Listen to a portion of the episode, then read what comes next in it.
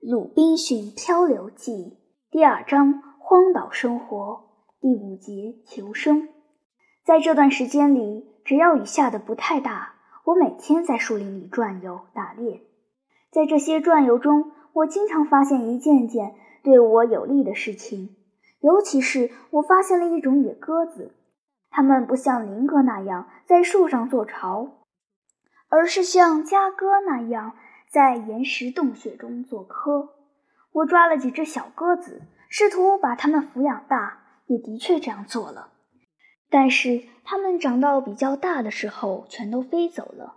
这也许是在开始的时候没没有喂它们吃的，因为我没有东西给它们吃。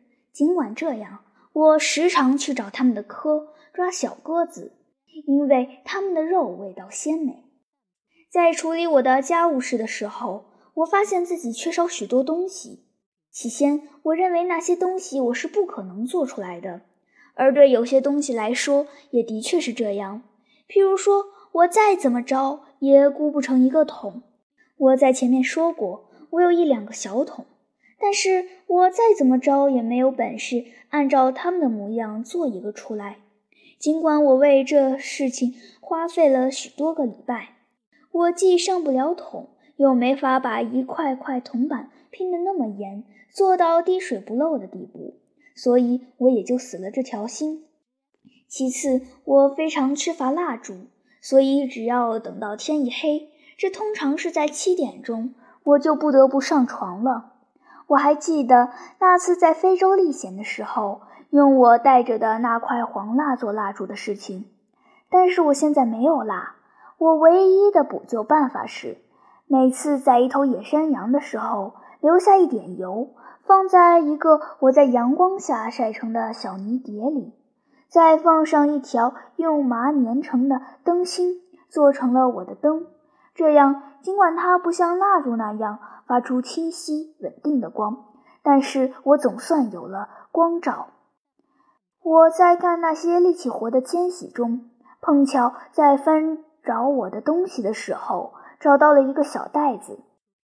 我在前面提到过，袋子里原来装满了为家禽的谷物。这不是这次起航的时候带上的，我想，而是在上一次船从里本斯开出的时候就在船上的。袋里剩下的那些谷物都被老鼠吃掉了。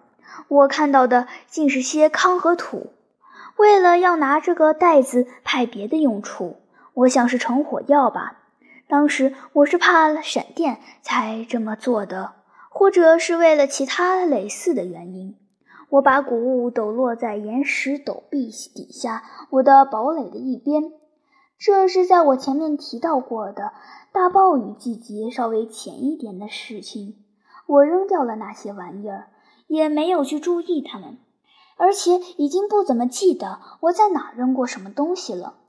谁知约莫一个月光景以后，反正差不离吧。我看到有几根不知名的植物的绿茎从地里长出来，我想那是一种我以前可能没有见过的植物。又过了稍微长一点的阵子，我看到那上面长出了十一二个穗子，它们是十足地道的绿大麦，同我们欧洲的不，我们英格兰的大麦属于同一种类。这真叫我大为奇怪，万分惊讶。面对这个场面，我简直没法表达我的震惊和混乱的心情。我以前压根儿不把宗教当作处世为人的基础，我的脑子里的确几乎没有宗教概念。不管我遇上什么事情，我都认为无非是机缘凑巧罢了，要不就像我们轻飘飘地说的那样，这是天意。并不深究上帝安排这些事情和发布统治世上一切事情的旨意有什么用意。但是我看到那儿长着大麦，我知道这儿的天气是不适合生长大麦的，尤其是我不知道它怎么会在那儿长出来的。它异乎寻常地吓了我一大跳。我不由得想到，上帝创造了一个奇迹，未经播种就让这谷物长出来了。这纯粹是为了给我在这片悲惨的荒地上提供粮食，这有点打动了我的心，使我淌下眼泪来。我开始为自己祝福，这样一个上帝创造的奇迹居然为我出现。还有使我更不可思议的事情呢，因为在那些大麦旁，全都沿着岩石的一边，我看到凌乱的长着一些其他植物的茎，原来都是稻子的茎。这我倒是认识的，因为我待在非洲大陆上的时候看到过。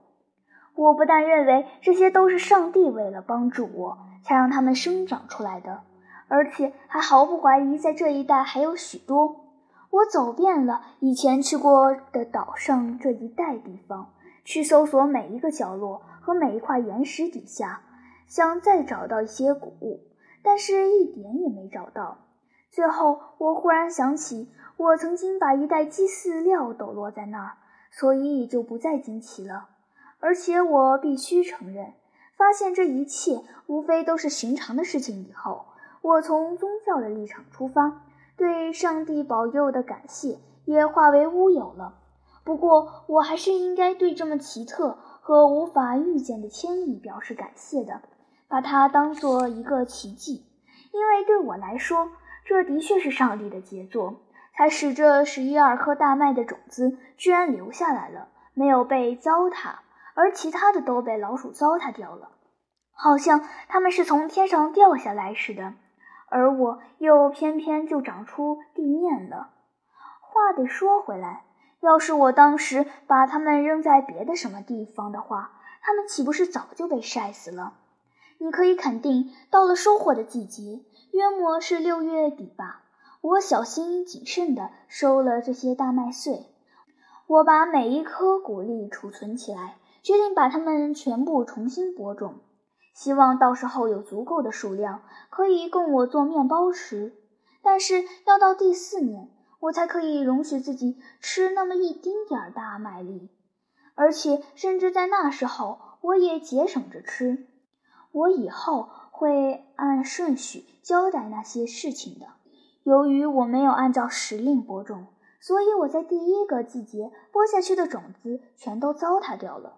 因为我是在旱季以前撒下去的，所以始终没有长出来，至少长得不是那么一回事。这事在适当的时刻还要再说。前面说过，除了大麦以外，还有二三十根稻谷的茎。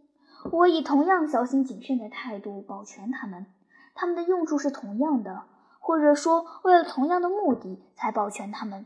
这就是说，给我提供面包。更准确地说，提供食物，因为我找到了不是用烤的办法，而是用多种办法来煮熟它。不过，还是回到日记上来吧。这三四个月来，我干得好不辛苦，才把我的墙修好。四月十四日，我把墙封起来了。我的计划是进出不是经过门，而是用梯子翻过墙。这样，我住所的外面就可以没有气象了。四月十六日，我做的梯子完工了，于是我带着梯子攀上墙顶，然后把梯子随手拉上来，把它放在墙里面放下去。这堵墙把我完全圈在里面，因为我在里面有足够的空间，而外面不管是什么都没法挨近我，除非先能登上我的墙。墙完工后的第二天，我的劳动成果几乎被毁掉，我自己也几乎被杀死。情况是这样的：那时候我正在帐篷后面山洞进口处忙活的时候，我被一件确实可怕的、叫人惊奇的事情吓得魂灵出窍。我突然发现，从我的山洞顶上和小山的一边沙土正在哗哗地塌下来，掉在我的头上。我竖起来支撑在洞里的两根柱子，可怕的发出啪啪的断裂声。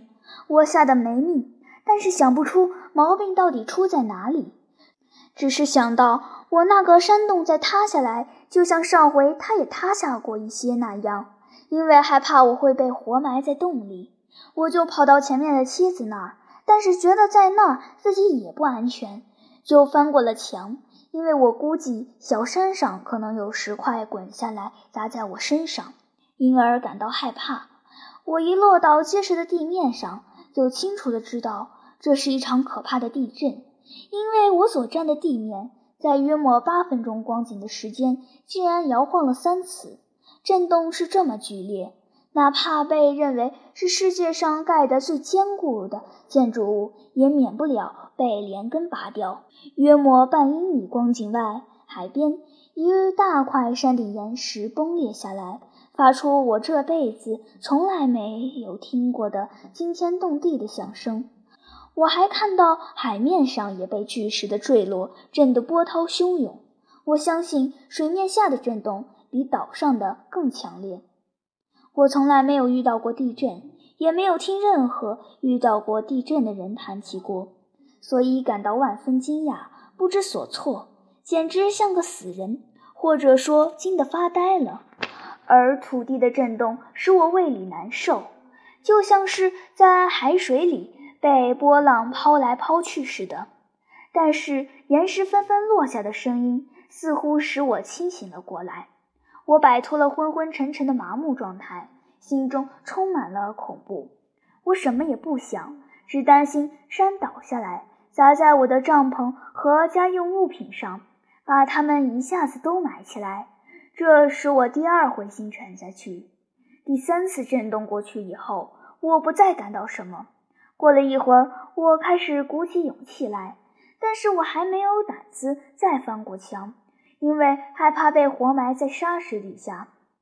我一动也不动地坐在地上，心情沮丧、忧郁极了，不知道怎么办才好。在所有这段时间里，我没有一丁点儿严肃的宗教思想。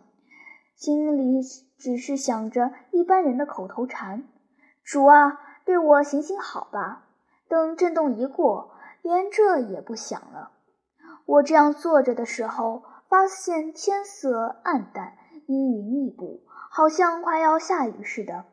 不久以后，风渐渐地大起来，不到半个钟头，刮起了极可怕的飓风，整个海面上突然白浪拍天，浪花翻腾。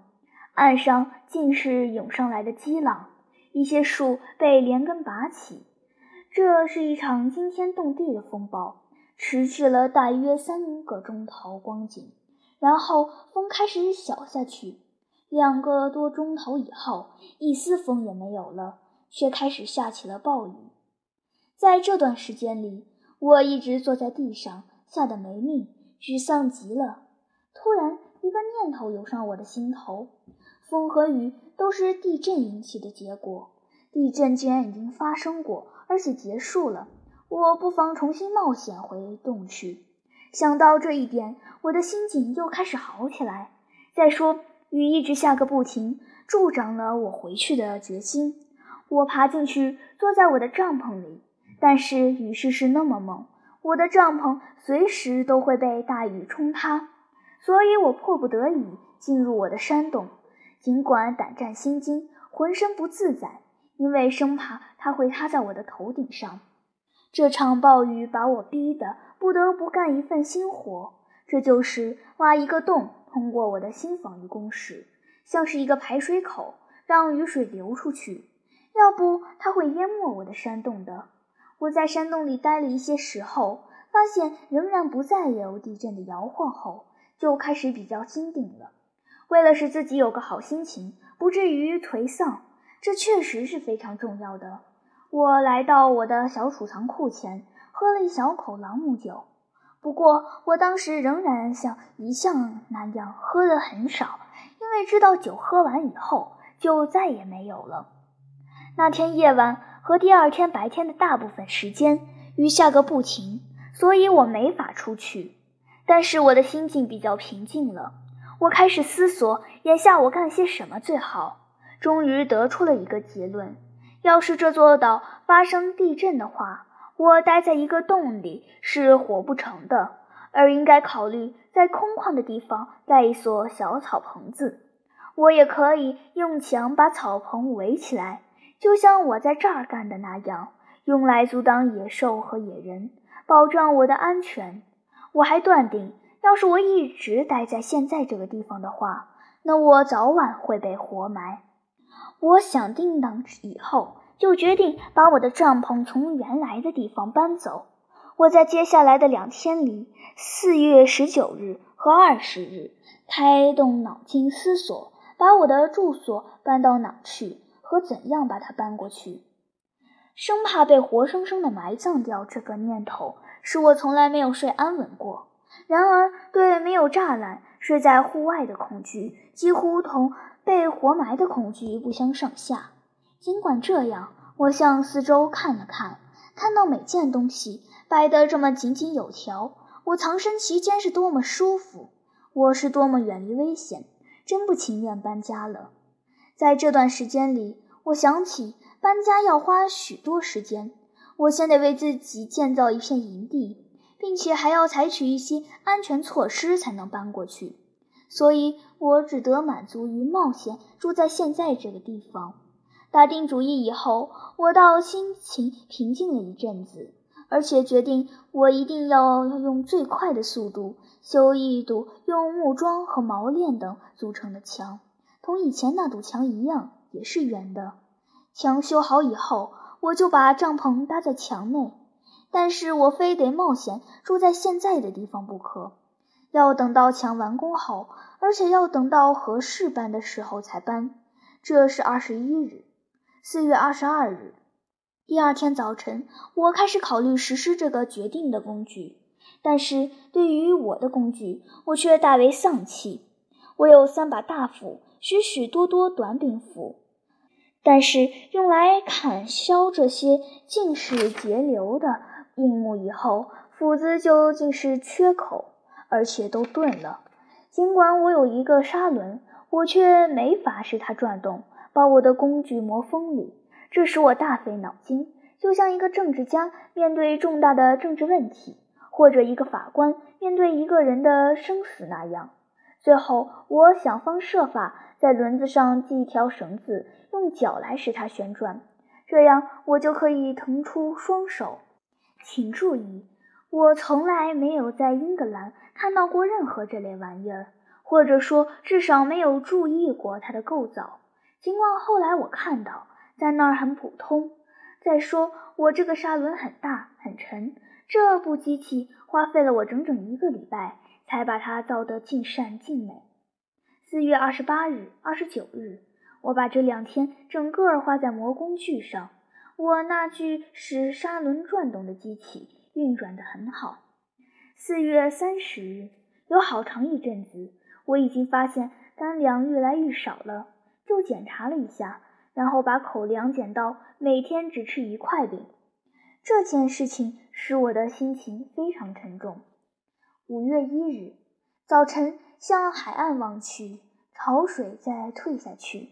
我看到一件大的异乎寻常的东西搁在海岸上，看来好像一只桶。我走到它的跟前，发现了一只小桶。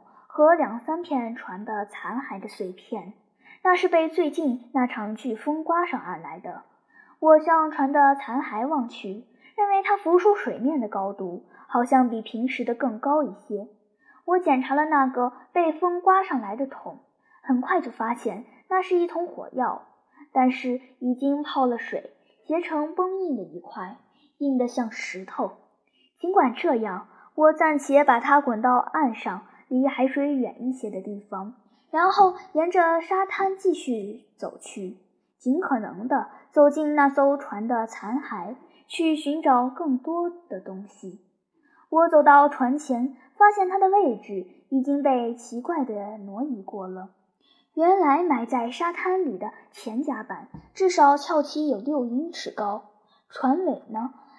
在我最后一次在船上搜索不久以后。在海浪的袭击下，已经变得千疮百孔了。它从船体的其他部分脱离开，好像被抬起来，横抛在一边。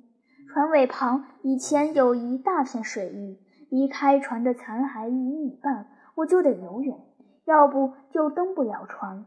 现在船旁的沙滩似乎高了许多。现在遇上退潮的时候，我就可以毫不费事地走到船上。起先，我对这种现象感到惊奇，但是很快就得出结论：这一定是地震造成的。经过这场剧烈的地震，那艘船比以前破坏的更厉害了，所以天天有许多东西被送到岸上来。这些东西都是在海浪的冲击下离开了破船，在风吹浪卷中渐渐地被推上陆地的。这个情况使我完全把搬家的打算搁在一边。我随即大忙特忙起来，尤其是在那一天，忙着查一个水落石出。我到底能不能进入船中？但是我找不到一个实现我这种想望的办法，因为船体内已经塞满了泥沙。尽管这样，我却已经学会对任何什么事情都不灰心丧气了。决定尽我所能把船上的每一件东西拆下来，因为我断定，我从船上拆下来的东西对我总会有这样或者那样用处的。五月三日，我开始用锯子干活，锯断了一根横梁。我以为那是支撑船的上部或者上层后甲板的。我把横梁锯断以后，就从横的最高的那一边尽我所能地清除沙子。但是潮水再涌过来了，这一回我只得歇手了。五月四日，我出去钓鱼，但是我敢吃的鱼却一条也没有。终于没有兴致再钓下去，正好要离去的时候，钓到了一条小鳍鳅。我用捻神沙粘成的钓索很长，但是没有钓钩。然而我经常钓到不少鱼，反正够我吃的。我把钓来的鱼都晒在太阳下面吃鱼干。五月五日，在船的残骸上干活，又锯断了一根横梁。还从甲板上卸下三大块杉木板，我把三块板子捆在一起，趁潮水涌来的时候，带着它们游到岸上。五月六日，在船的残骸上干活，从船体上弄到几个铁插销和另外几件铁制品，干得很辛苦。回家后累坏了，有过落手的念头。五月七日，又去船的残骸上。打算不再干活了，但是发现锯断了两根横梁以后，船的残骸连自身的重量也承受不了，终于塌下去了。看来船体分成了几个部分躺着散架了，船舱内部都暴露在外。我往里面看，但是那儿几乎都是水和泥沙。五月八日，去掉船的残骸，带了一根撬棒去撬起甲板。甲板现在没有水和泥沙。我撬掉了两块厚木板，趁涨潮的时候把木板带上岸。我把撬棒留在船的残骸上，因为第二天还要用。五月九日，驱船的残骸，用撬棒开导，终于进入残骸的内部，摸到了几个桶，用撬棒把桶撬松，但是没法把它们挪离原来的位置。我还摸到了那卷英国制的铅，而且能够撬动它。但是它太沉，没法移动。五月十日、十一日、十二日、十三日、十四日，天天去船的残骸，得到了许多木料、木板和两三英担铁。五月十五日，我带了两把短柄斧去试试，能不能从那卷铅上割下一片来。我把一把短柄斧的刀对准铅，用另一把压下去。但是那卷铅在约莫一英尺半光景的水底下，我没法用一把斧砸另一把。五月十六日夜晚，风刮得很猛，在水力的冲击下，船的残骸看来更破烂了。但是我为了在树林打几只鸽子做食物待久了，潮水已经涌来，所以那天我就没法上船了。五月十七日，我看到在很远的地方。将近两英里外，有几片残骸的碎片被刮到岸上去，决定去看看是些什么。发现原来是一块船头，但是太沉了，我带不走。五月二十四日，到这一天为止，我天天在船的残骸上干活，非常辛苦的用撬棒完全撬松了一些东西。所以在第一次刮风涨潮的时候，有几个桶。和两个海员用的箱子飘出来了，但是风是从岸上刮来的，所以这天几乎没有东西刮到陆地上。只有一些木料和一只大桶，桶里有一些从巴西带出来的猪肉，可惜都已经被咸水和泥沙糟蹋坏了。我天天干着这活，直到六月十五日为止。不过需要寻找食物的时候除外。我总是把寻找食物的任务安排在涨潮的时候，所以潮水一退，我就可以腾出身子来干活了。到这时候为止，我收集到的木料、木板和铁制品已经足够造一艘好艇子了。但是我懂得怎么造的话，我分几次还弄到几片铅板，一共将近一英担。六月十六日，来到海边，看到一只大海龟，或者说玳瑁。这是我看到的第一只，看来这只能说是我过去的运气不好，而不是这地方缺少这玩意儿。因为后来我发现，要是我偶然走到岛的另一边去的话，哪怕每天要弄几百只也不成问题。不过这也许要为他们付出昂贵的代价。六月十七日，我把时间都花在煮玳瑁上，我在它的肚子里找到了六十来个蛋。它的肉当时对我来说是我有生以来吃过的东西最鲜美可口的了。因为自从我来到这个可怕的岛上以来，除了山羊肉和飞禽肉以外，我就没有肉可吃了。六月十八日，整天下雨，我待在家里。当时以为下雨天冷，所以浑身发凉。我知道待在这个纬度而有这种感觉是不正常的。